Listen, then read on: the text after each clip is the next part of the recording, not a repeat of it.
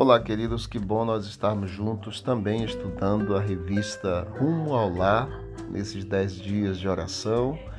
Hoje, 26 de fevereiro, dia 5, vencendo as armadilhas de Satanás. João 16,13 diz que quando vier o Espírito da Verdade, ele os guiará em toda a verdade ele não falará por si mesmo, mas dirá tudo o que ouvir e anunciará a vocês as coisas que estão para acontecer. Em meados de 1820, o estado indiano de Kolhapur foi aterrorizado por um bando de assaltantes. O governador de Kolhapur tinha uma grande quantidade de recursos à sua disposição, de modo que aumentou o tamanho de seu exército pessoal. Mesmo assim, o bando continuava assaltando seus tesouros e saqueando o interior do estado.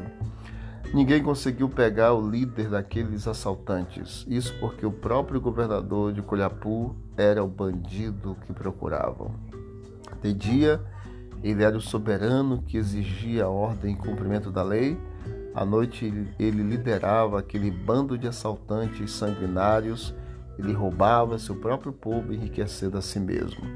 Esse também, queridos, é o caso do pai de todas as mentiras.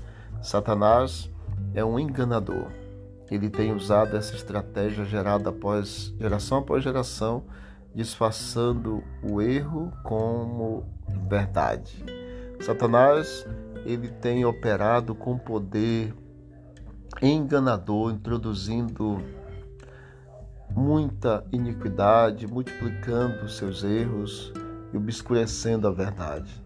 Por meio de falsas doutrinas, Satanás consegue terreno para se firmar e cativamente das pessoas, fazendo com que se apeguem a, teorias que não têm fundamento na verdade. Ao nós nos aproximarmos do fim, mais enganos nós veremos. Ao se aproximar o povo de Deus dos perigos dos últimos dias, Satanás consulta continuamente seus anjos quanto ao plano de maior êxito, a fim de lhes transtornar a fé.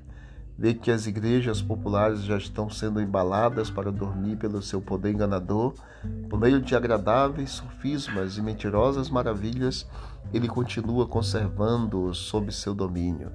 Ele dirige seus anjos para que lancem suas ciladas, especialmente sobre aqueles que aguardam o segundo advento de Cristo e se esforçam por observar todos os mandamentos de Deus.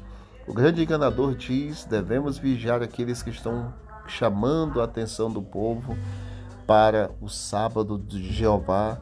Eles levarão muitos a ver as exigências da lei de Deus e a mesma luz que revela o verdadeiro sábado revela também o ministério de Cristo no santuário celestial. E revela que a última obra para a salvação do ser humano está seguindo adiante Conservem nas trevas a mente do povo até que esta obra termine e teremos conseguido o mundo e também a igreja. Como nós podemos resistir a toda esta ação maligna? Sem oração, ninguém está livre de perigo nem por um dia ou por uma hora sequer.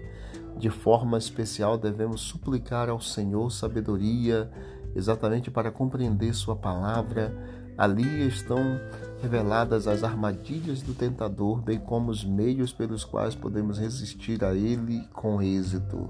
Satanás é perito em citar as Escrituras, dando sua própria interpretação às passagens pelas quais espera nos fazer tropeçar. Devemos estudar a Bíblia com humildade de coração. Nunca perderão de vista nossa sujeição a Deus. Ao mesmo tempo que devemos estar constantemente em guarda contra as ciladas de Satanás, devemos também com fé orar sempre. Não nos deixes cair em tentação. A crença, por exemplo, na doutrina da comunicação com os mortos ainda é mantida mesmo em terras que se dizem cristãs. Sob o nome de Espiritismo, a prática de comunicação com seres que pretendem ser o espírito daqueles que morreram tem, tem se generalizado.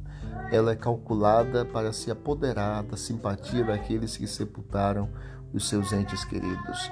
Precisamos, queridos, mais do que nunca, nos comprometer com a verdade. Há muita gente cujo compromisso com a verdade é inabalável. E, e quanto a você? está firme ou assimilou as influências negativas do ambiente ao seu redor, moldando-se pela cultura popular e também pelas ideologias, devemos moldar nossos pensamentos de acordo com a palavra de Deus. Devemos permitir que o Espírito Santo nos guie em toda a verdade e pedir que ele nos dê a capacidade de viver e proclamar as verdades reveladas, porque não fazer essa escolha exatamente hoje. Que Deus abençoe você, que Deus abençoe a nossa vida e que resistamos a Satanás com suas ciladas e andemos sempre firmes na palavra de Deus. Vamos orar. Querido Deus, obrigado porque o Senhor nos dá o privilégio de andarmos com o Senhor. Obrigado por tuas verdades, tua palavra, em nome de Jesus. Deus abençoe a todos e vamos que vamos para o alto e avante.